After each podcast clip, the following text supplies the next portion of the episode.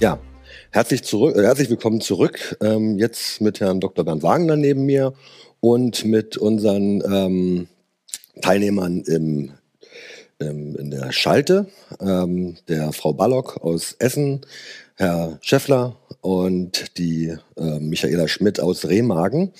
Und da werden wir gleich nochmal auf die Gäste zurückkommen. Vorweg nochmal die Fragen, die sich jetzt schon im Chat gezeigt haben. Also gerne auch noch mehr Fragen. Der Chat ist dafür da. Ich sehe die Fragen dann auch hier direkt. Ich würde mit zwei, drei Fragen mal beginnen, die jetzt schon da waren. Ähm, andere werde ich dann auch noch ähm, im Laufe der Stunde jetzt einfach dann immer wieder mit reinwerfen und die Fragen, die dann noch kommen, natürlich auch noch sehr gerne. Ähm, eine Frage, die jetzt äh, schon sehr konkret im Raum stand, war, ähm, im ersten Teil habe ich jetzt sehr ausführlich unsere Kampagnen beschrieben, um erstmal die Aufmerksamkeit zu erregen oder die ähm, Ansprache zu finden. Aber ähm, was ist mit den Bedürfnissen? Ähm, wie werden Bedürfnisse dann eigentlich und dann vielleicht auch sehr konkret im Ausstieg ähm, bei den äh, Personen, die sich an Exit wenden, adressiert? Und die Frage würde ich jetzt einfach schnell auch mal an Herrn Wagner geben. Ähm, wie werden so Bedürfnisse, ähm, die vielleicht im Ausstiegskontext relevant sind, dann eigentlich ähm, durch Exit ähm, adressiert und ähm, ähm, wie kann man da Hilfe leisten im Ausstieg? Naja, Bedürfnis ist ein weit, äh, weiter und äh, weitläufiger Begriff und äh, äh kann natürlich verschiedentlich ausgedeutet werden, was äh, dann auch ausstiegsbedeutsam ist. Ähm, die Personen, die eine Radikalisierung durchlaufen haben. Äh, und das läuft in verschiedenen Phasen ab, äh, kommen dann irgendwann zu dem Punkt, dass sie äh, mit ihrer Situation hadern. Das heißt, das Gefühl macht sich breit, in einem falschen Film mitzuspielen, ideologisch, auch persönlich mental. Also es kommt immer mehr so ein Element von Reflexion von Leid, äh, von Bedrückung, äh, von Unzufriedenheit zustande. Und äh, dann tauchen vielleicht, so ist die Frage wahrscheinlich gemeint, die Frage auch nach den Bedürfnissen auf, die dann in Spannung stehen mit dem, was in der Szene an Angeboten dasteht. Das heißt also der permanente Kampf, der Krieg gegen den Feind, der Krieg gegen den Staat, der Wille zur Macht etc. pp.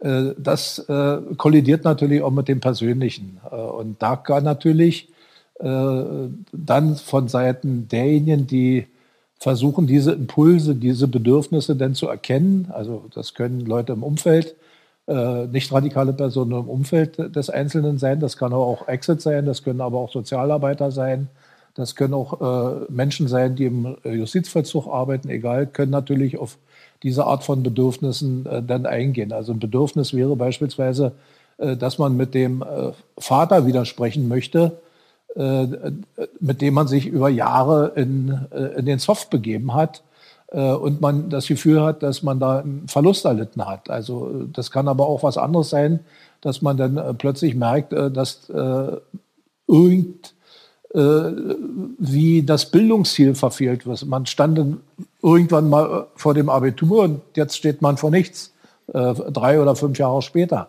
Äh, es kann aber auch ein Bedürfnis sein, äh, eine alte Bekannte wiederzusehen. Äh, es, also es sind sehr unterschiedliche, manchmal ganz kleine Dinge, äh, die dann als Bedürfnis erscheinen und die dann eine Spannung in einem äh, selber erzeugen. Und wenn man das zusammenbringt, also das Ausstiegsangebot und dieses konkrete oder eine Anzahl von Bedürfnissen, äh, dann kann man also auch über diese äh, Diskussion zum Bedürfnis äh, auch Ausstiegsimpulse vertiefen. Man kann auch Möglichkeiten erschließen, wo man dann ganz handfest praktisch, lebenspraktisch dann auch einen Ausstieg einleitet. Also über genau ein solches Bedürfnis. Ja, also wir sehen auch, dass ähm, ähm, Ausstieg jetzt nicht nur die, die Diskussion an Ideologie an Narrativen ist auch, aber das ist auch dann da praktische Hilfe, die kann dann vielleicht genau. von der Entfernung von Tätowierungen bis hin zu Mediation oder Umzug, Namensänderung, also sehr, sehr viele Bedürfnisse, die da im Raum stehen können, da auch ja. ähm, adressiert werden müssen. Also es ist sehr handfest lebensorientiert, lebensweltorientiert, auch lebenspraktisch orientiert. Äh, man muss nicht immer die, die ganz große Ideologienummer ziehen, äh, um da äh, in die Kommunikation zu kommen, ins Gespräch zu kommen. Äh, das können auch die kleinen Dinge sein im Leben und äh, das kann natürlich dann auch sich äh, zusammentun mit, dem, mit der großen philosophischen Diskussion hm. um Ideologie, um Politik. Also das fließt dann irgendwie, wenn die Kommunikation sich verdichtet, dann ineinander. Dann vielleicht noch gleich die zweite Frage, weil die jetzt gerade passt ähm, und die ja auch ähm, über die aktuelle Situation immer wieder auch äh, ja, präsent ist, medial. Ähm, Verschwörungserzählungen. Ähm, inwiefern spielen Verschwörungserzählungen in der Arbeit eine Rolle und inwiefern ähm, werden die adressiert? Sind die Bestandteil ähm, des Ausstiegsprozesses? Welche Erfahrungen hat man da eigentlich in der Vergangenheit machen können schon? Also der Rechtsextremismus ist von, seinen, äh, Gesamt, von seinem Gesamtansatz äh, eine Ansammlung von Verschwörungserzählungen, schon immer. Das äh, ist beim antisemitistischen äh, äh, Ansatz äh, im Rechtsextremismus der Fall. Der lebt ja quasi, wenn man sich jetzt mal die nationalsozialistische Bewegung in Deutschland anschaut, der vom Antisemitismus als Erzählung, als Verschwörungserzählung äh, dass äh, eben äh, die Juden die Verderber der Welt und der Menschheit seien. Also das ist sozusagen der Ideologie eigen, das ist wesenseigen. Auch die modernen Verschwörungserzählungen finden sich alle im Rechtsextremismus, sowohl wenn es sich um Nationalsozialismus handelt, dort wieder, aber auch in anderen Spektren des Rechtsextremismus, der rechtsextremen Ideologiewelt. Äh, also da muss man sich ständig mit beschäftigen, also mit dem, was da neu kommt. Äh, es gibt jetzt neuere Erzählungen äh, zu Welt, zur Welt und den Verderbern. Es ist immer eine Verderbererzählung, der man sich gegenüber zur Wehr setzen muss, indem man da aktiv kämpferisch dagegen angeht und die Welt retten will vor diesen Verderbern. Jetzt ist es eben Bill Gates und sein Impf sein Impfwahn, äh, wie das da so schön heißt, um die Menschheit dann äh, auf 500 Millionen Menschen zu reduzieren. Äh, die sonstigen Erzählungen, die auch heute en vogue sind, die sind schon relativ alt und manchmal rinsalmäßig in der Vergangenheit gelaufen. Heute werden sie größer, voluminöser und werden auch weiter verbreitet.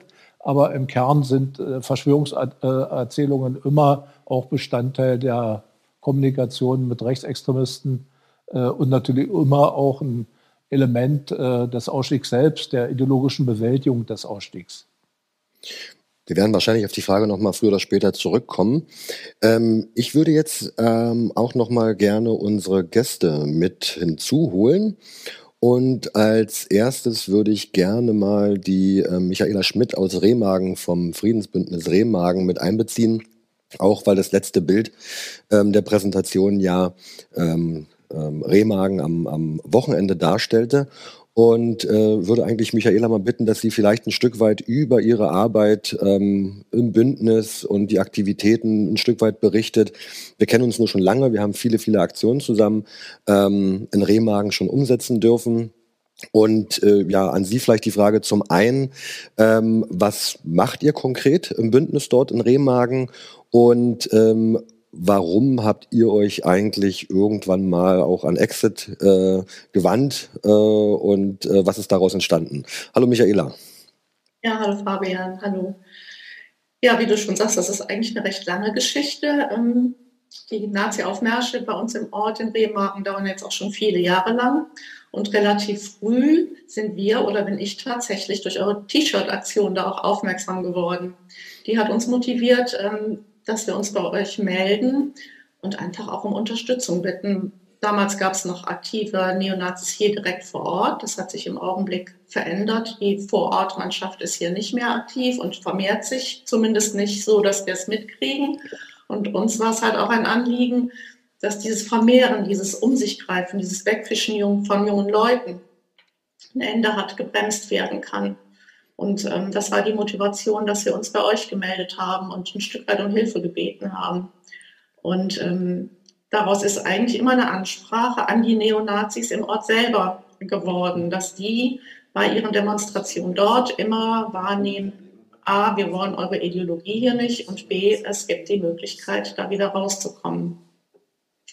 Am Anfang haben wir nur die Zielkapelle vor Ort verhüllt. Dann kam von euch die ähm, Plakataktion von Mein Früher dazu, die übrigens auch ähm, an dem Morgen bei der Polizei erstmal eine kleine Welle geschlagen hat, weil das wirklich so hart im Kopf gesetzt hat, erstmal, dass alle Beteiligten, die die Plakate gesehen haben, erstmal stutzen eben, wie es gezielt und äh, vorgesehen war. Ähm, mittlerweile haben wir dieses riesengroße Transparenz seit vielen Jahren dahin. Und hier hinter mir ähm, sieht man ein Transparent, mit dem wir den ganzen ähm, Schluss ähm, quasi zupflastern. Damit auch die Bilder, die ähm, die Rechtsextremisten intern in der Szene vielleicht von ihrem Aufmarsch ähm, nutzen wollen, ein Stück weit verdorben werden. Die werden mit unseren Inhalten quasi zugehangen.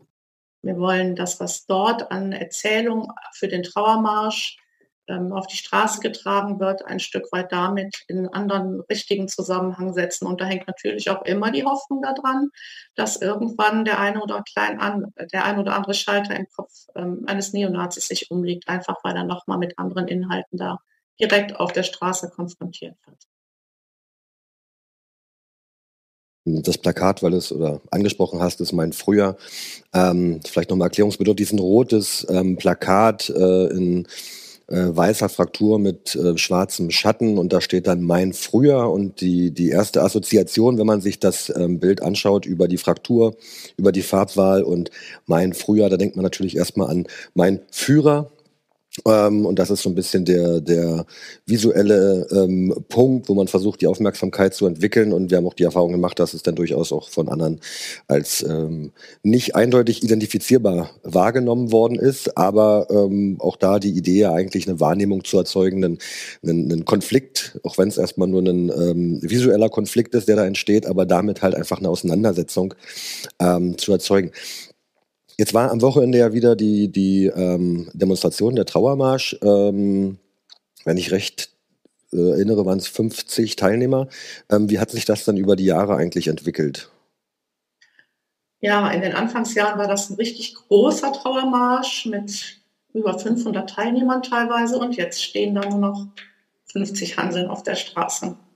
Und das hat in den letzten Jahren kontinuierlich abgenommen, vom letzten Jahr auf dieses Jahr nochmal halbiert. Letztes Jahr mit den 100 waren wir eigentlich schon glücklich. Man merkte, das geht bergab. Und dieses Jahr waren dann eben nur noch, nur noch 50 da. Für uns ein großer Erfolg. Und ihr macht ja aber auch darüber hinaus noch mehr. Also ihr seid ja nicht nur an dem Tag des Trauermarsches dort aktiv, sondern ihr habt ja auch dann wahrscheinlich verteilt über das Jahr ähm, oder in der Bündnisarbeit noch mehr Aktivitäten. Ähm, was macht ihr sonst noch danebenbei noch eigentlich? Im Augenblick zu wenig. Ähm, ja, 8. Mai ist so ein Thema, wo wir dann auch diesen Ort, der Zielort dieses rechtsextremen Aufmarsches ähm, ist, den wir einfach belegen wollen dann mit unseren Themen, dass wir sagen, äh, dieser Ort soll eben nicht für diese falsche Propaganda genutzt werden können, sondern wir sind da und ähm, bringen unsere Inhalte an. Ähm, was dabei dann auch ganz wichtig ist und auch an eurer Arbeit ganz wichtig ist, ist nicht nur die Kommunikation an die ähm, neonazistischen Gruppen, die marschieren, sondern auch an die Zivilgesellschaft weil jederzeit natürlich äh, mit eurer Expertise auch diejenigen, die sagen, man muss was machen. Es gibt ja dann doch weit verbreitet auch dort in der Zivilgesellschaft immer wieder ähm, die Rufe, schaut einfach nur weg, dann erledigt sich das von alleine. Und da steht ihr mit eurer Expertise eben auch im, im Hintergrund, wenn wir sagen, nein, man darf die nicht einfach machen lassen, das werden mehr. Wenn man die machen lässt, dann multipliziert sich das, dann macht ihnen das Freude, dann stärkt die das, dann stärkt es die Gruppe, die dort marschiert ähm, wir haben damit halt eben eure, ähm, eure Fachkompetenz im Rücken, ähm, die genau das auch an die Zivilgesellschaft signalisiert und sagt, man darf die nicht einfach machen lassen, man muss dem was entgegensetzen. Vielen Dank. Ähm, ich komme da gleich nochmal zurück, aber der, ähm, ich würde gerne den Mike jetzt mal fragen, weil du gerade sagst, dass ähm, zum einen sind es weniger worden, äh, geworden und zum anderen ähm, hast du ja beschrieben, dass vielleicht auch die Reaktion aus der Zivilgesellschaft eine Art von Reaktion bei den Demonstranten wiederum ähm, zur Folge haben. Und da würde ich gerne Mike Scheffler mal mit einbeziehen. Mike Scheffler war ja ähm, viele Jahre selber Neonazi gewesen und ähm, würde ihn mal fragen, wie dann eigentlich so eine Art von oder Protest im Allgemeinen vielleicht wahrgenommen wird, ähm, wenn man da jetzt als Demonstrant nach ähm, Remagen oder wo auch immer kommt. Vielleicht nochmal so ein Blick zurück, Mike. Wie hast du das damals wahrgenommen? Hallo erstmal. Ja, hallo. Ja, wie habe ich das wahrgenommen? Ähm, man muss zum einen sehen, was braucht man auf so einer Demonstration und ja, was stört, was kontaminiert eigentlich solche, solche Veranstaltungen.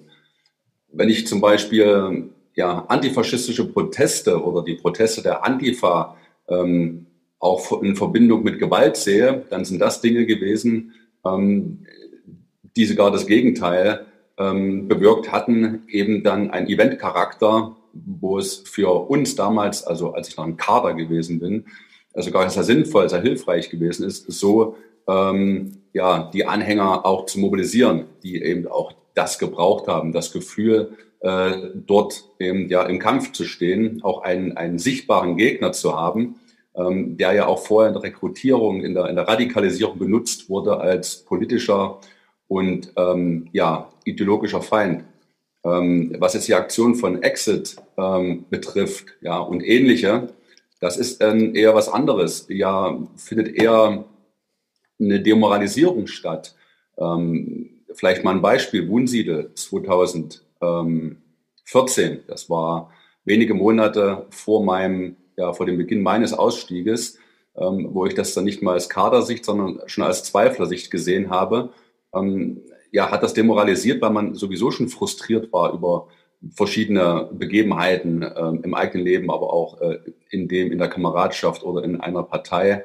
Und dann kommen eben noch solche Sachen störend hinzu, wo man sich dann nochmal extra die Frage stellt, wofür bin ich eigentlich hier? Was mache ich eigentlich? Und warum schafft's diese Szene? Warum schaffen es meine Kameraden nicht, ähm, ja, da dagegen zu halten, die diese Festung, in der wir uns hier eigentlich befinden, warum ist die offen? für sowas. Und ja, man hat immer mehr dann ja den Drang, verspürt den Drang, sich dann auch mit der Thematik auseinanderzusetzen. Man kommt ja nicht umhin, ständig diese Plakate, ständig der Hinweis auf diese Aktion. Und das ist der große Unterschied. Ähm, ja, während wir die eine Seite gebraucht haben, ja, die sich gegenseitig bedingen, Antifa und ähm, die Kameraden vor Ort, äh, es sind solche Sachen, weil sie für uns eben nicht greifbar waren, ähm, doch sehr störend gewesen. Und ich vergleiche das immer gern. Es gab wenige Demonstrationen, wo es Städte geschafft haben, ähm, mit ihren Auflagen uns vielleicht in Industriegebiete zu verbannen, wenn man dort eben ja, Straßen entlang gelaufen ist, ohne, ohne Zuschauer, ohne Gegenprotest, ohne sichtbare Aktion. Das hat so demoralisiert, dass man irgendwann keine Lust mehr gehabt hat und diese Demonstrationen sind immer kleiner geworden, wie im Fall ähm, meiner Vorrednerin, dass sie aus 550 werden und dann wird man aus dem öffentlichen Raum verdrängt. Und genau so ist das eben auch mit solchen ähm, Geschichten, ja, wie Exit, ja, solche Protestformen, wo man den Kameraden nicht mal erklären kann, dass es doch sinnvoll ist, hinzugehen. Wenn die sagen, nein, ich habe keinen Bock, dort jetzt Geld zu spenden oder irgendwelche andere Aufmerksamkeit äh, zu schaffen für Aussteigerprogramme, und dann lässt man irgendwann davon ab. Und es ist ja auch in vielen Veranstaltungen äh, dann genau so geschehen, dass die dann eben gar nicht mehr oder nur noch marginal stattgefunden haben. Ähm, du hast es kurz angesprochen. Ähm, das würde mich nochmal interessieren. Also die einerseits die, die Frage, wie geht man da auch als ähm, Kommune mit dem Aufmarsch um? Also man, du hast es beschrieben, ähm, der Weg dann im Industriegebiet ähm, zum einen. Ähm, wie werden solche Maßnahmen eigentlich, die werden ja wahrscheinlich als Drangsal, aber wie wirken die sich dann aus, äh, sehr konkret, wenn man dann sagt, okay, man wird per Auflage ähm, in ein eher randständiges Gebiet ähm, zum Demonstrieren verfrachtet quasi? Ja, es stört zum einen, ich will das mal aus der Sicht ähm, eines Kaders äh, sagen, ich habe ja viele Demonstrationen selbst angemeldet, geplant und dann eben durchgeführt. Es ist erheblich störend, weil eine Demonstration hat ja einen Sinn ähm, für, für, für Nazis. Das ist, geht ja nicht darum, nur die Inhalte ans Volk zu vermitteln. Ähm, wir waren uns durchaus bewusst, dass so viel Gehör ähm, ins normale Volk äh, ja nicht stattfindet. Es ist eher ähm, ja, eine Befriedigung äh, der Bedürfnisse äh, nach, nach Lautwerden und nach ja, öffentlichem Auftritt an das eigene Klientel. Und das muss natürlich auch von außen bedient werden. Demnach ist es eben wichtig, dass man eine große Öffentlichkeit hat, ähm, die eben durchaus auch mit, mit Geschrei und mit Gewalt ähm, stattfinden kann. So bestätigt man die Kameraden die emotionale Aufheizung findet statt, die man dann im Nachgang natürlich dann äh, zur Verfestigung nochmal des Feindbildes in der Ideologie nutzen kann. Wenn man natürlich das alles nicht hat, wenn einem das genommen wird, einmal durch ja, diese Verfrachtung in, in entlegene Gebiete, ja, gab es ja verschiedene Sachen, nicht nur das Industriegebiet. Also ich persönlich bin schon auf einer großen Elbwiese gelaufen, völlig ohne Publikum. Ein paar Schwäne und Enten haben wir gehabt, das war dann alles. Das hat wahnsinnig demoralisiert. Und äh, man geht dann mit einem Frustgedanken nach Hause, wo man dann sagt, ja, äh, was war das eigentlich heute? Dafür bin ich früh aufgestanden. Äh, man muss auch sagen, im Podcast hört man, hat man es ja auch vorher, vorher gehört, man ist Vollzeit-Nazi, das kostet Geld. Man muss eine Zugfahrkarte bezahlen, muss ein Busticket und, und, und. Und für was eigentlich? So. Und das Schlimmere dann dabei ist eben noch, wenn das Ganze auch noch anderen zugutekommt, ja, im Fall von Exit, wenn dann eben 10.000 Euro zustande kommen für, für andere Geschichten. Das kann man auch nicht mehr einfach so weglächeln und sagen, na ja, gut, ähm, das stimmt vielleicht alles gar nicht oder ähm, da gehen wir gar nicht drauf ein, sondern das bleibt in der Diskussion. Ja, also während man nach einer erfolgreichen Demonstration im Kameradschaftsheim darüber diskutiert, wie stark man gewesen ist und ähm, wie viel so etwas bringt, hat man im Gegenteil nach Wunsiedel ständig diskutiert, ähm, müssen wir uns was Neues suchen, müssen wir neue Felder schaffen, müssen wir einen neuen Raum schaffen, beziehungsweise müssen wir in unserer eigenen Ansprache an die Anhängerschaft mehr leisten, äh, damit diese uns nicht abtrünnig wären. Also diese Sorge ist ja ständig da gewesen, dass ähm, gerade Exit auch äh, Erfolg haben könnte. Es ist nicht so, dass man da ja, sich so sicher hinter seinem Schild führt, fühlte. Das hat man natürlich nach außen hin demonstriert, aber es wurden sofort die Köpfe zusammengesteckt und was können wir machen? Ja, Gegenaktion. Ja, jetzt hast du gerade nochmal die Zweifel und die, die, die Punkte nochmal besprochen, die man an, ähm, ähm, adressieren, ansprechen kann. Vielleicht noch mal einen Punkt, um jetzt nicht zu lange zu, zu reden mit dir hier, aber ein Punkt, ich war jetzt am Wochenende noch mal in Ostritz ähm, und äh, da gab es ja vor, vor einiger Zeit die Geschichte, dass per Verwaltungsakt, ähm, äh, weil es möglich war, weil die Veranstaltung so angemeldet war, gab es ein Alkoholausschankverbot auf der eigentlichen Veranstaltung und dann ähm, hatten sie die Erfahrung gemacht, dass dann die, die Teilnehmer der Veranstaltung in, im Ort sich Bier gekauft haben und im Jahr später haben sie dann als Gemeinde ähm, einerseits den Verwaltungsakt wieder durchgehabt und dann gleichzeitig äh, sämtliche Alkoholreserven äh, im örtlichen Supermarkt ähm, aufgekauft. Äh, wie hättest du da vielleicht drauf reagiert? Ja, mit, mit Blick auf meine Anhängerschaft kann ich da eher was zu sagen, weil ich dem Alkohol nie so zugetan war. Aber es gehört natürlich, es wird, es wird ein wichtiges Instrument genommen, ähm, der, der den Fun-Faktor aufrechtzuerhalten.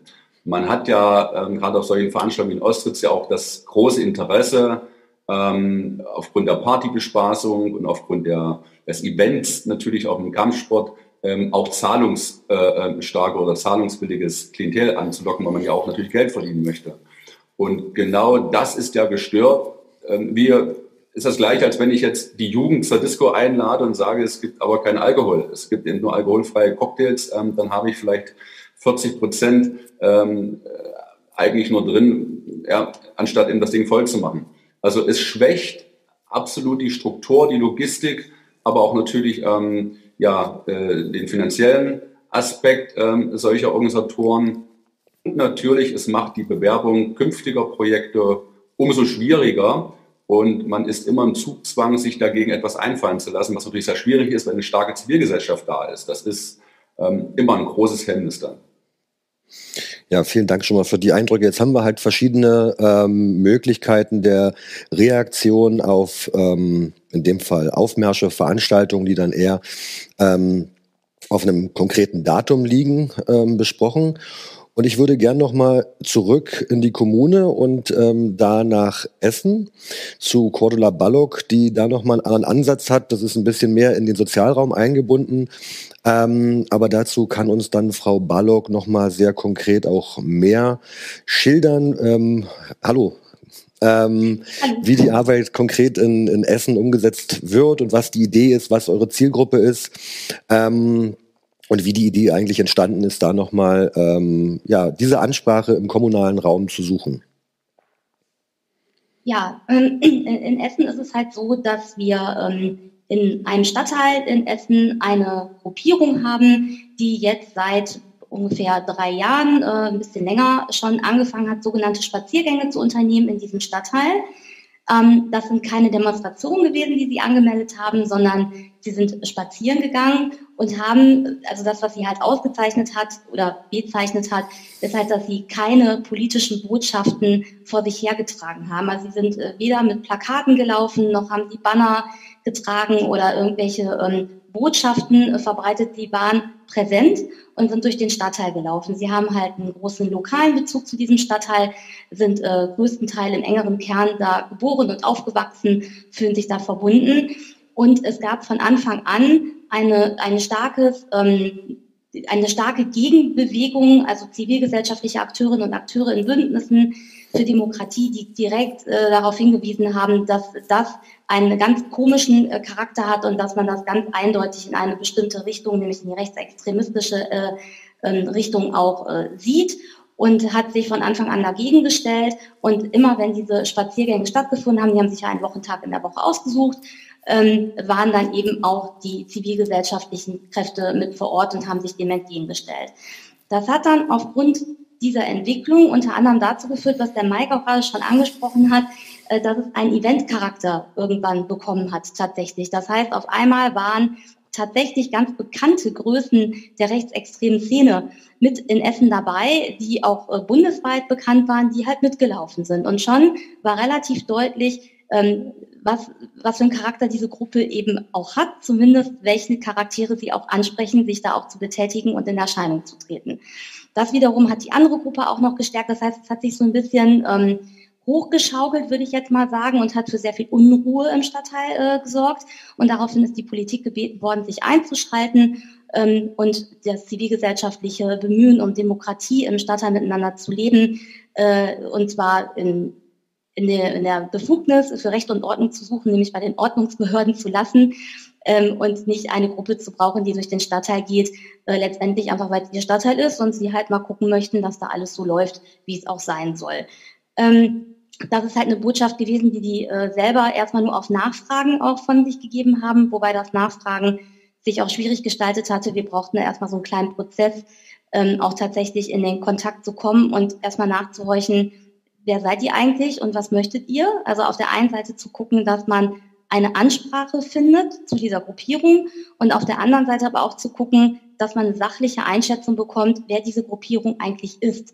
Denn in der Wahrnehmung unterschiedlicher Leute rangierte das zwischen, das sind die Jungs von nebenan, die kennen wir schon ganz lange hier im Stadtteil, die tun nichts, die wollen nur spielen, bis hin zu, das sind beinharte Rechtsextreme und äh, äh entsprechend auch organisiert. Das heißt, man brauchte einmal eine sachliche und fachliche Einschätzung, unter anderem auch vom Verfassungsschutz, vom Staatsschutz, aber eben auch ähm, durch äh, weitere Multiplikatoren.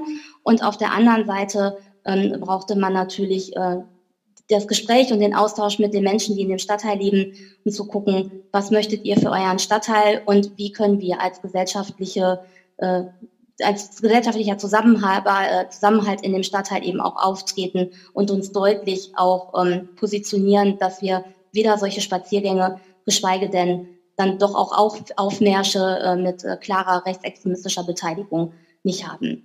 Das vielleicht erstmal dazu. Also wir haben dann halt geguckt, wir haben einen Auftrag bekommen von der Politik als kommunales Integrationszentrum, gemeinsam mit anderen Fachbereichen ein Konzept zu entwickeln. Auf der einen Seite zum Thema Umgang mit äh, Extremismus und auf der anderen Seite aber auch äh, Drittmittel zu akquirieren für gute Projekte im Präventionsbereich und da habe ich einen Antrag gestellt, dass wir uns an dem Modellprojekt Moderat, Modellkommune die Radikalisierung, was vom Bundesinnenministerium finanziert wird, zu beteiligen und haben dann den Zuschlag bekommen und haben dann versucht, so niedrigschwelligen Ansatz zu finden und zu gucken, wie sprechen wir denn Menschen an, die vielleicht nicht unbedingt da mitlaufen, aber vielleicht am Rand stehen, Jugendliche, die es vielleicht auch ganz richtig finden, dass da Leute sich auch kümmern äh, auch anzusprechen. Das Problem, was wir hatten, war halt, dass durch die Corona-Pandemie ähm, wir Schwierigkeiten hatten jetzt mit dem niedrigschwelligen Ansatz in diesem Jahr, weil äh, die Aufmärsche ja so gar nicht stattfinden konnten und die Spaziergänge. Aber sie sind noch da und äh, die Gruppe ist da und äh, sie sind auch regelmäßig im Stadtteil präsent, wenn auch nicht mehr in so organisierten großen Spaziergängen, sondern eher so in kleineren Gruppen. Dafür aber schön regelmäßig. Vielleicht erstmal dazu. Ja, vielleicht nochmal, wie waren denn, also was habt ihr dann trotz Corona vielleicht nochmal umgesetzt und wie waren so die Reaktionen darauf? Weil es ja schon, ähm, ja, aus meiner Perspektive, da hat man eine Gruppe, die eine gewisse Hegemonie oder einen gewissen Anspruch an den, an den Raum hat, ähm, den zumindest artikuliert. Und dann ähm, kommt ihr jetzt und äh, schafft dann nochmal ein Angebot. Wie, wie wurde darauf reagiert und mit welchem Angebot habt ihr versucht, ähm, auf diesen Anspruch der Gruppe quasi äh, zu reagieren? Also wir haben halt unseren Ansatz in der, in der Projektbeschreibung auf drei Säulen gepackt. Das eine war das Thema Eltern, Elternarbeit, das andere war das Thema Sport und das dritte ist das Thema Online. Ähm, ich fange mal an mit dem Bereich Sport. Tatsächlich, also es gibt, äh, Sport ist ein Wahnsinnsthema, haben wir gerade auch schon mal gehört. Zum einen haben wir den Kampfsportbereich, zum anderen haben wir Fußball.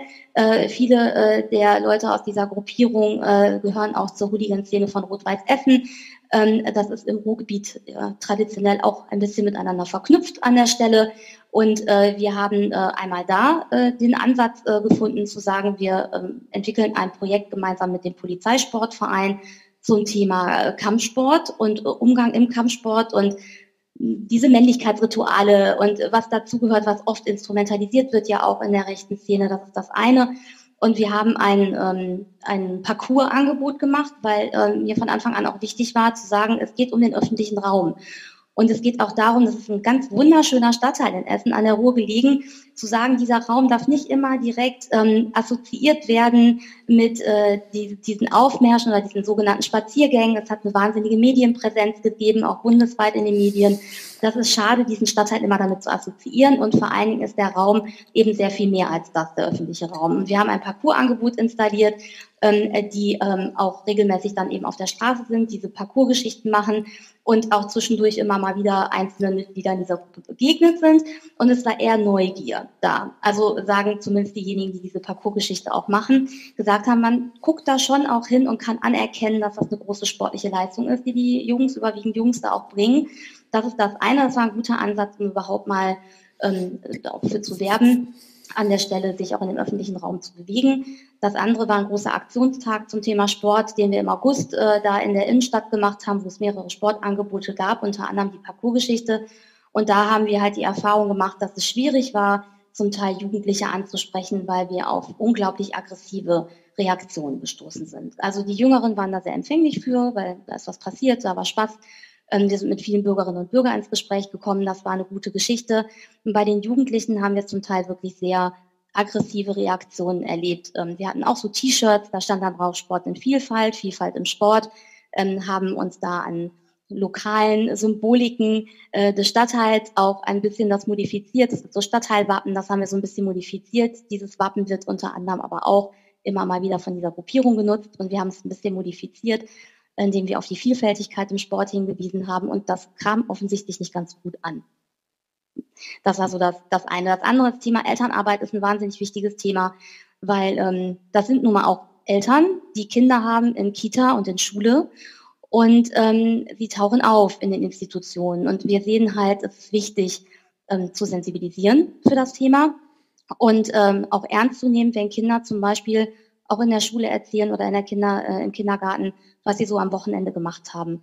Weil da finden halt durchaus viele so Familienangebote seitens der Gruppierung statt, dass man Wochenende miteinander verbringt, dieses Gemeinschaftsgruppengefühl miteinander erlebt. Ähm, und Kinder erzählen das und es ist halt wichtig, die Multiplikatoren in den Einrichtungen eben auch zu sensibilisieren für das Thema, zu gucken, wie gehe ich damit um. Da gibt es viele Unsicherheiten im Umgang an der Stelle. Und das entwickelt sich aber langsam. Also was ich halt für mich erlebt habe, ist, man darf das nicht zu sehr pushen auf der einen Seite des Thema, dann hat man oft so eine Abwehrreaktion, ach Gott, ihr schon wieder und übertreibt das doch nicht so.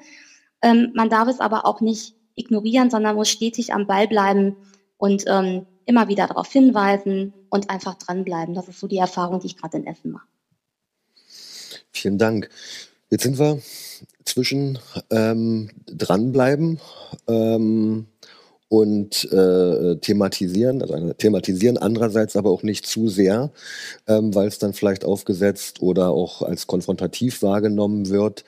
Ähm, vielleicht nochmal Erfahrung aus der Praxis von Exit, um diesen, diesen schmalen Grad vielleicht doch immer irgendwie zu finden und zu begehen, ohne abzuschrecken, aber auch gleichzeitig ähm, ansprechbar zu sein und das Thema weiter voranzutreiben. Welche Erfahrungen bestehen da oder sind da ähnliche Probleme bekannt? Ich kann das äh, als Erfahrung nur unterstreichen. Also wenn man allzu aufdringlich und penetrant mit dem eigenen Anliegen äh, vorspricht, äh, kann das Aversionen äh, und Antireaktionen äh, hervorrufen und umgedreht, wenn man das alles schleifen lässt, hat man das Problem, dass man aus der Kommunikation fällt. dann kann man also auch nichts bewegen. Also es gilt eigentlich aus meiner Sicht zusammengefasst, immer auf Tuchfühlung zu bleiben, in Kommunikation sich zu befinden mit den entsprechenden Personen und äh, auch den Gruppen äh, eine, äh, Konfrontation, eine permanente Konfrontationsstrategie ist da weniger hilfreich. Konfrontation da, wo es Not tut, da müsste man jetzt die Situation mal durchchecken, welche das dann wären, wo man dann eher konfrontativ arbeitet oder möglicherweise sogar repressiv. Und ansonsten ist die Kommunikation ähm, eigentlich so zu machen, dass man dann ähm, zur Verfügung steht, wenn, wenn eine Reiberei ansteht und äh, auch die nicht scheut und ähm, äh, zeitgleich dann aber auch ablässt, wenn es dann genug ist. Also das ist eher ein Gefühl von äh, situativer Analyse, äh, Gefühl, situative, rationale Analyse, um das dann zu bewerkstelligen. Äh, das ist genauso wie wenn man äh, Sozialarbeit im Jugendclub macht. Ich habe in den 90er Jahren ja recht viel Zeit zugebracht in solchen Einrichtungen, wo Rechtsradikale sich aufgehalten haben, habe ich die gleiche Erfahrung gemacht. Also äh, hin und es ist ein ewiges Hin und Her und auf, auf, eher auf längere Sicht angelegt. Also wir selber waren ja beide sogar mehrere Jahre in einer Ortschaft im Sachsen-Anhaltinischen äh, da haben wir eigentlich auch, äh, denke ich mal, die gleiche Erfahrung gemacht, dass man also die Kommunikation mit den Rechtsradikalen, aber auch äh, der, dort in Zivilgesellschaft so gestalten muss, dass man das sozusagen changiert. Also das kluge Changieren ist eigentlich so die Formel, die ich jetzt so für mein, für mein Dafürhalten daraus gezogen habe. Und wir haben jetzt ja mal im Groben zwei große ähm, Ansätze oder Wege der Ansprache und der Auseinandersetzung diskutiert. Das eine im Zusammenhang mit Demonstrationen oder Aufmärschen oder in irgendeiner Art und Weise Aktivitäten der rechtsextremen Szene. Und das andere, ähm, ähm, ja, eine ne, ne Interaktion aus der Kommune heraus, jetzt im, im, im Fall von Essen ähm, mit einer davorhergehenden ähm, Analyse der Gesamtsituation und äh, daraus eine Entwicklung von, von notwendigen Maßnahmen und, und Kommunikationsräumen, die man versucht zu öffnen. Ähm, wie sind da die Erfahrungen? Ähm, wie wichtig ist der kommunale Raum? Ähm, einerseits für die Ansprache, aber dann auch für die ähm, darüber hinausgehende Begleitung für etwaige Personen, die aussteigen wollen. Also ich finde das sehr vernünftig, was da vom, von der Grundidee her gemacht wird. Es gibt auch andere Kommunen, die das ähnlich äh, sozialräumlich äh, aufarbeiten äh, und dann strategisch anlegen. Äh, es geht einfach darum, Alternierungen zu schaffen, also äh, im sozialen Raum. In, in, das kann bis zu äh, Raumgestaltungen gehen. Das heißt also, dass man, wie hier der Begriff Parcours gefallen ist, also Installation, materiell räumliche Installationen zu machen, die immer auch ideologisch und Sinnzeichen äh, entsprechend alternierend äh, wirken. Das heißt also immer ein Gegenzeichen zu setzen, ähm, natürlich in einem ähm, sinnvollen Rahmen. Also man kann ja auch, äh, auch da wieder übertreiben. Man kann eine neue Religion entgegensetzen, macht also auch nicht so sehr viel her, sondern äh, aus, den, äh, aus den narrationellen äh, Strukturen des Rechtsextremismus Alternierungen anzubieten. Das heißt also, das aufzugreifen, aber äh, in Gegenzeichen zu setzen, äh, was, äh, was das andere auch aufgreift. Das, das scheint mir wichtig zu sein.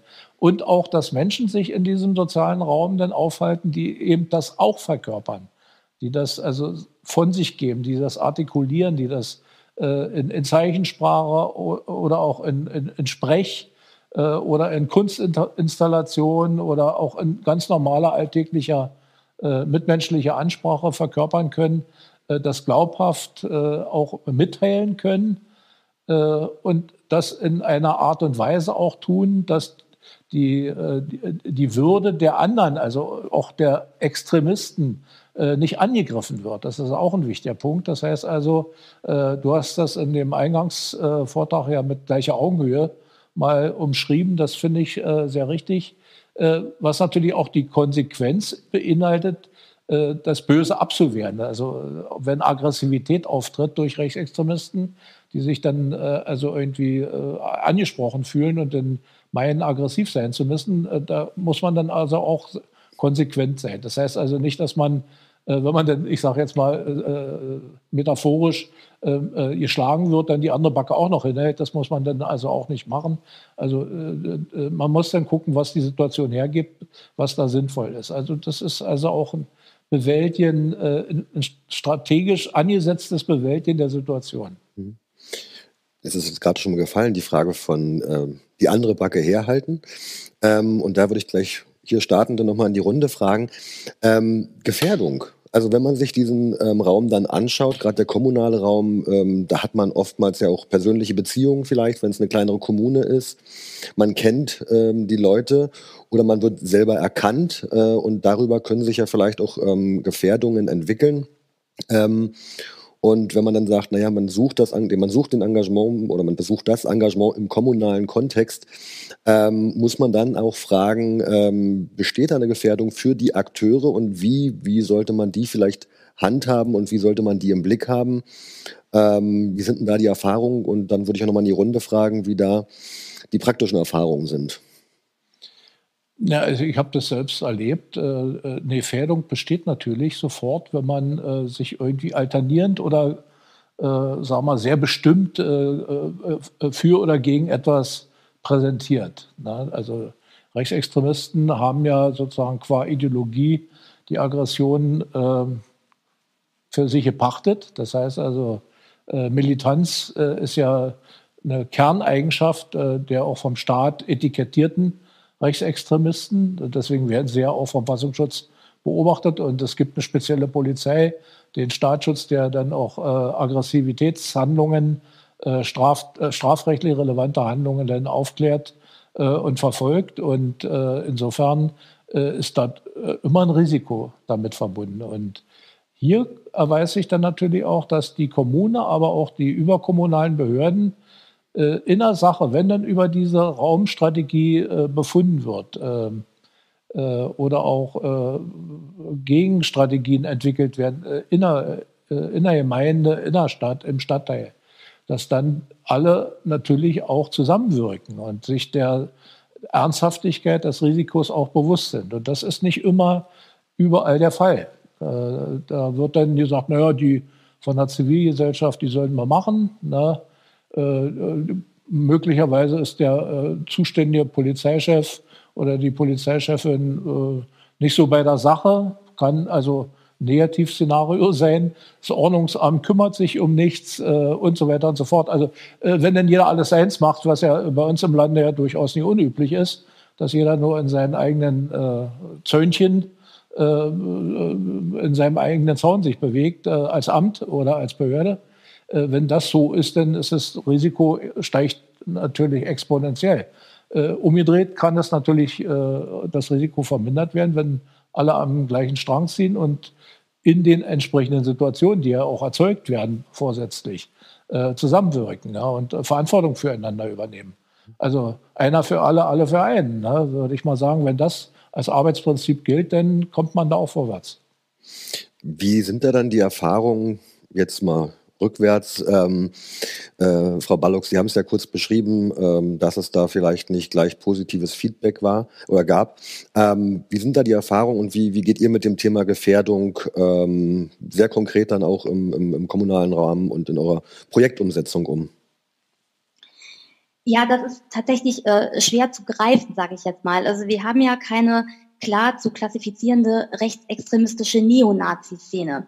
Das ist eine sehr heterogene Gruppe, die sich äh, so quer durch äh, verschiedene Gesellschaftsgeschichten äh, zieht und wird halt ja vom Verfassungsschutz als rechtsextremistisch geprägte Mischszene ähm, äh, definiert. Da ist ja so alles dabei, sage ich jetzt mal, und das macht es natürlich schwierig, vor allen Dingen auch die Verortung im Stadtteil äh, macht es insofern schwierig, dass die natürlich da Tür an Tür äh, wohnen, sich zum Teil halt sehr lange kennen, also diejenigen, die sich offen für Demokratie und gegen Radikalismus einsetzen, als auch diejenigen, die dem, also die jetzt zumindest mitlaufen, sage ich jetzt mal.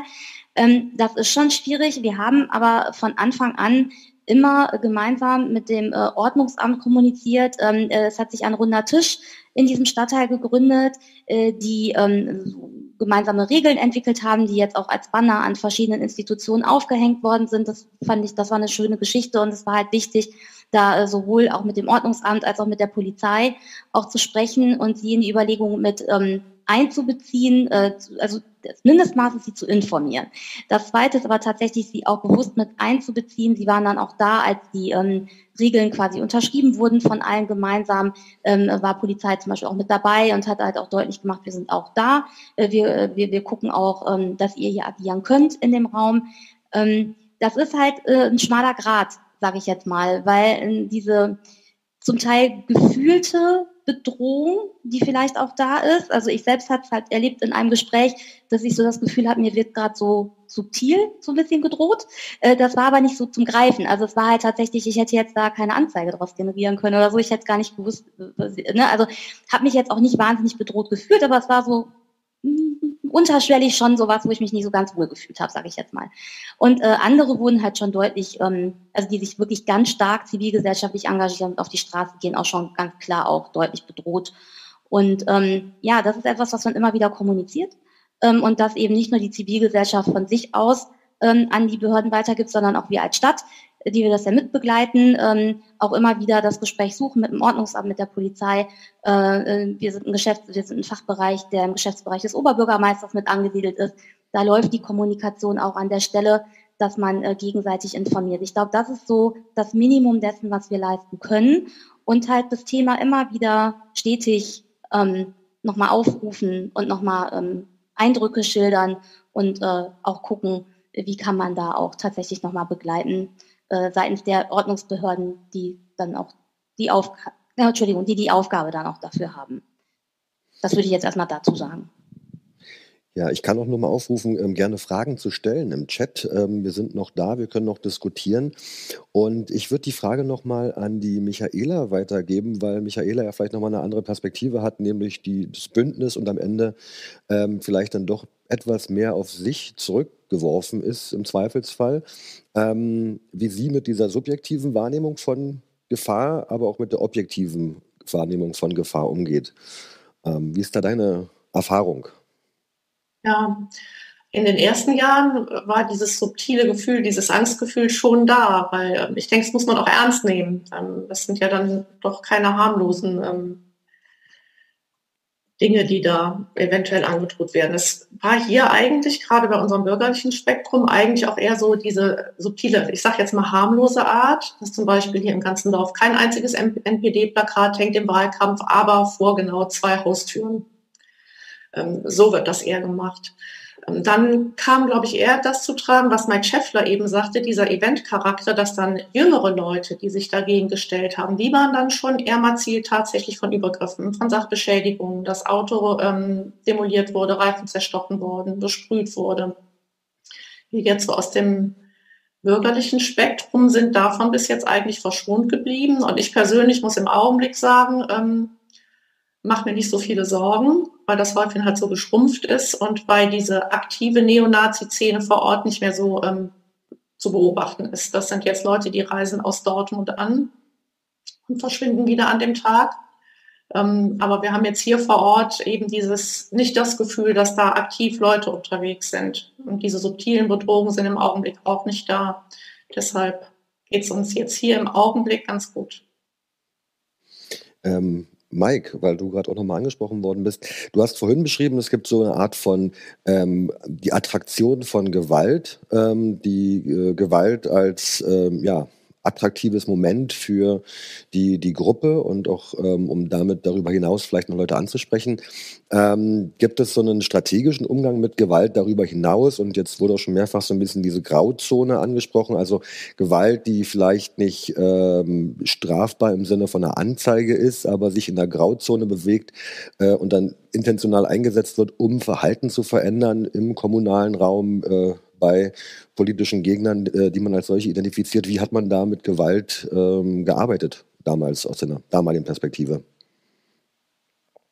Ja, es ist das klassische Instrument ähm, der Schaffung von No-Go-Areas, man, ähm, die man überall schaffen kann und eben auch genau in dieser, dieser Grauzone mit ja, nicht körperlicher Gewalt vielleicht, dass man ähm, auch über die sozialen Netzwerke dann anfängt, ähm, ja Menschen, die bekannt sind für ihr Engagement äh, aus solchen Organisationen oder eben auch aus Kommunen und Politik, dass die dann eben ähm, ja, diffamiert werden, dass sie in der Öffentlichkeit denunziert werden. Ähm, ich habe es ja nun als Betroffener, aber auch als ähm, Akteur, als Täter damals aus den zwei Sichten erlebt. Also wir haben das, was Herr Wagner vollkommen richtig angesprochen hat, dass das ähm, Problem benutzt, ähm, dass sich manche Kommunen gern weg ducken, um das ähm, Problem in der eigenen Kommune nicht so, ja, so aufzuschwemmen, dass das nicht so publik wird. Wir haben Nazis, wir haben rechtsradikale, äh, rechtsextremistische Strukturen hier bei uns. Und somit wussten wir dann eben auch, dass die Akteuren eben auch ja sehr oft auch schutzlos gewesen sind. Und ähm, anders eben wie in großen Städten, wo viel starkes ähm, Engagement dahinter steckt, größtenteils aus Zivilgesellschaft, ähm, wo man sich dann eher weniger rangetraut hat. Und so geht man eben zurück in die Netzwerke, diffamiert, äh, bedroht subtil und schafft einen ständigen Angstraum für die Akteuren, dass dann manche sich tatsächlich überlegen, wo kann ich noch aktiv sein und ähm, wen bringe ich alles in Gefahr. Ich finde das immer sehr löblich. Ich selbst handle auch so, ähm, auch was die Michaela gerade gesagt hat, dass man sagt, ich mache mir da keine großen Sorgen mehr. Und äh, weil man davon überzeugt ist, das täuscht aber vielleicht doch ein wenig auch darüber hinweg, dass die Gefahr natürlich ständig da ist. Ähm, äh, und, und das darf eben eigentlich nicht passieren. Man muss nicht nur die eigene, den eigenen Willen, die Überzeugung, die Stärke aufbringen, diese Angst und diese Bedrohung ja so von uns wegzuschieben, sondern es muss real da sein, dass man geschützt ist. Und das ist man in vielen, gerade auch im ländlichen Bereich, sehr oft nicht.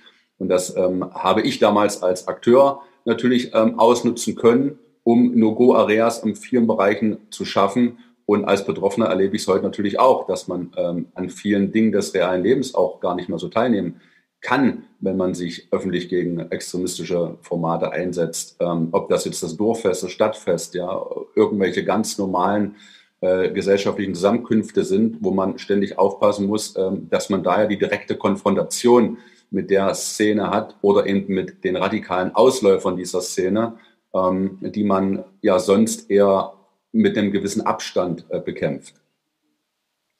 Ja, vielen Dank.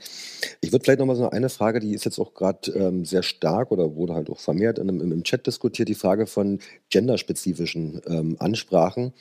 Ähm, also inwiefern kann man auch Frauen innerhalb der Szene adressieren? Wir wissen, dass Frauen eine relevante Rolle spielen, auch wenn sie lange Zeit eigentlich nicht ähm, thematisiert worden sind. Ähm, wir haben sie im, im Podcast als äh, zwei Stimmen von ähm, sieben mit drinne.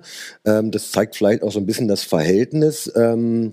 Dennoch vielleicht noch mal so in die Runde äh, die Erfahrungswerte bei Mike. Wie, wie würdest du die, die Wahrnehmung ähm, sehen äh, der Ansprachemöglichkeit von Frauen in der Szene? Ähm, vielleicht auch aus der eigenen Erfahrung, äh, sind da andere äh, Bedarfe, wo du denkst, dass die für Frauen im Ausstieg noch mal konkret sind oder auch eine Ansprache? Ähm, welche Wahrnehmung hast du da aus deiner, wie gesagt, erstmal nur persönlichen ähm, Erfahrung? Ja, in meinem konkreten Fall ist es ja äh, so gewesen, dass ähm, ich bin ja, als ich noch Akteur war, äh, noch verheiratet gewesen und meine ähm, Frau selbst ist auch angesprochen worden aus ja, ihrem, ihrem äh, Umfeld, auf das ich jetzt keinen Einfluss hatte. Man kann natürlich Frauen auf der einen Seite als Mutter ansprechen, ja, über ihre Verantwortung gegenüber den Kindern was man damit macht, welche Einflüsse Flüsse und späteren negativen Auswirkungen das vielleicht aus, ja, auf die Kinder und auf die Familie haben kann. Aber natürlich auch immer die Rolle, die eigentliche Rolle der Frau ähm, klar herausstellen und vielleicht auch mal ja, deutlich zu machen, du bist vielleicht jetzt weniger wegen deines Intellektu also deines Intellekts oder deiner, deiner Rolle in der, in der kommunalen ja, Struktur des Rechtsextremismus ähm, gefragt, sondern es geht um das schmückende Beiwerk. Du bist Quote. Frauen sind im Rechtsextremismus ähm, damals wie heute äh, immer Quote. Und es gibt da auch keine Emanzipierung. Ähm, die wird ähm, ja, die wird auch ständig gedrückt. Es gibt nur andere Sichtweisen. Also man, man macht sich anders sichtbar. Man gibt den Frauen das Gefühl, ähm, eine Rolle zu spielen. Am Ende sorgt man aber einfach nur für ein modernes Bild. Das ist ähm, Struktur, das ist eine Taktik und das kann man auch ganz klar ähm, ja, ähm, Frauen rüberbringen. Und das öffnet ja sehr oft auch dann Augen.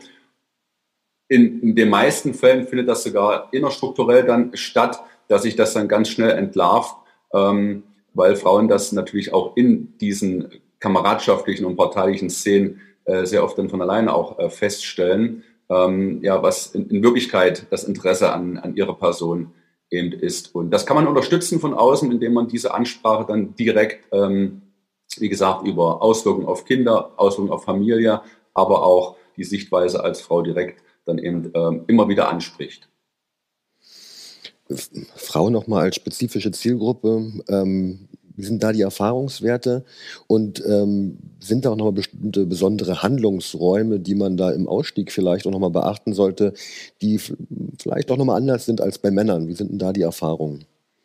Ja, der Hinweis, den Mike Schäffler gegeben hat, dass äh, die Frau nicht als äh, Frau, besser gesagt sogar als Mensch wichtig ist, sondern nur als äh, Rolle, als, als Funktionselement äh, von Szene, äh, äh, muss man in Beziehung setzen zu dem ähm, äh, Freiheitsbewusstsein der Frau als Individuum, ne, also der konkreten Frau. Und wenn man die Relation irgendwie ansprechen kann, dann habe ich erlebt, dass Frauen auch merken, dass sie dort in einem Missbrauchsverhältnis sich befinden und äh, denk, darüber nachdenken, ob das, was sie dort tun, äh, tatsächlich zielführend ist, äh, auch in Bezug auf die eigene Freiheit.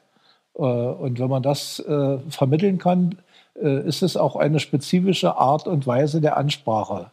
Also zur Frau als Frau, als, als, Gesamt, als Gesamtheit, ähm, als abstrakte Gesamtheit oder natürlich auch zur konkreten Frau hin. Und äh, das könnte man äh, auch strategisch jetzt äh, von, von, den Ansprachemustern her weiterentwickeln.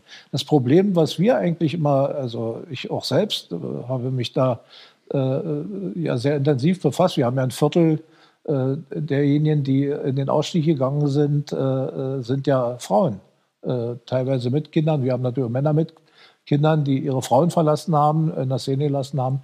Aber das Problem ist, je mehr man in, in diese Dimension hineingeht und die äh, spezifische Ansprache entwickelt, äh, desto mehr hat man dann, wenn man den Erfolg damit hat, das Problem, dass man das äh, später schwierig umsetzen kann. Also je mehr Frauen zu uns kommen, desto größere Schwierigkeiten äh, haben wir. Wir haben ja schon mal veröffentlicht, äh, eine der zentralen Schwierigkeiten äh, des Ausstiegs von Frauen, vor allen Dingen aber auch mit Frauen mit Kindern, dass, dass, dass sowohl die Staatlichkeit nicht darauf vorbereitet, die kann das nicht umsetzen. Also in, in, keiner der Behördenstrukturen ist da überhaupt irgendwas geregelt und äh, gelöst oder thematisiert. Äh, Ausnahmen äh, gibt es natürlich auch, aber äh, es ist strukturell nichts vorbereitet.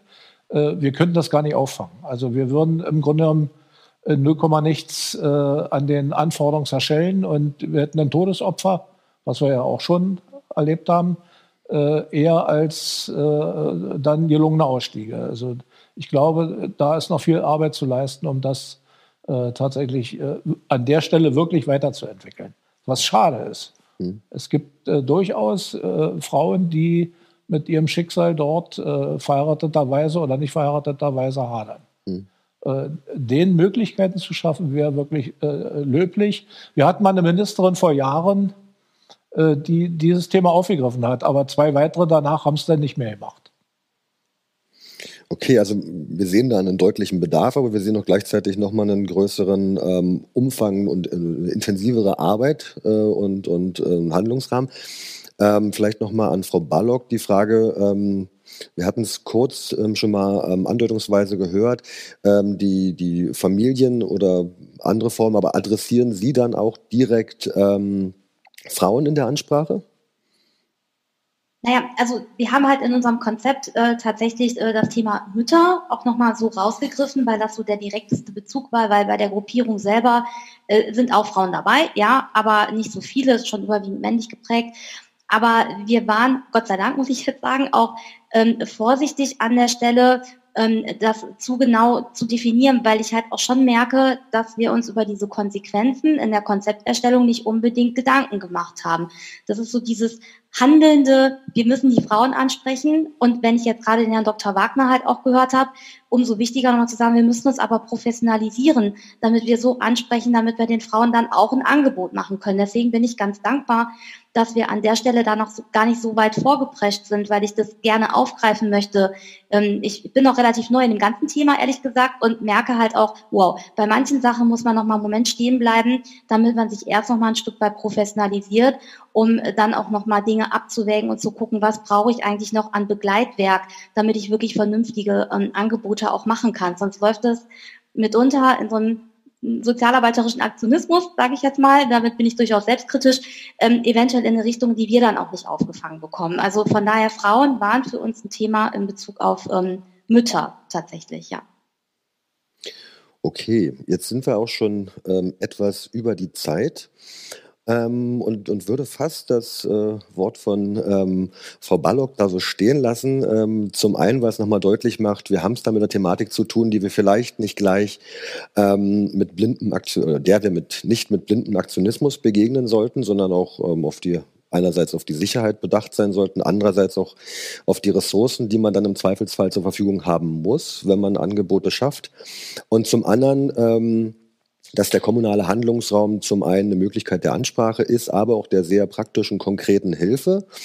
Ähm, ob das nur auf der Ebene ist zur Aktivierung von äh, Zivilgesellschaft und auch damit als Reaktion auf rechtsextreme Aufmärsche oder sehr konkret im Zusammenhang mit ähm, sehr langfristig angelegten Projekten wie jetzt in Essen und das als ähm, Gegenpart dort befindliche äh, ähm, Milieu, als Mischszene.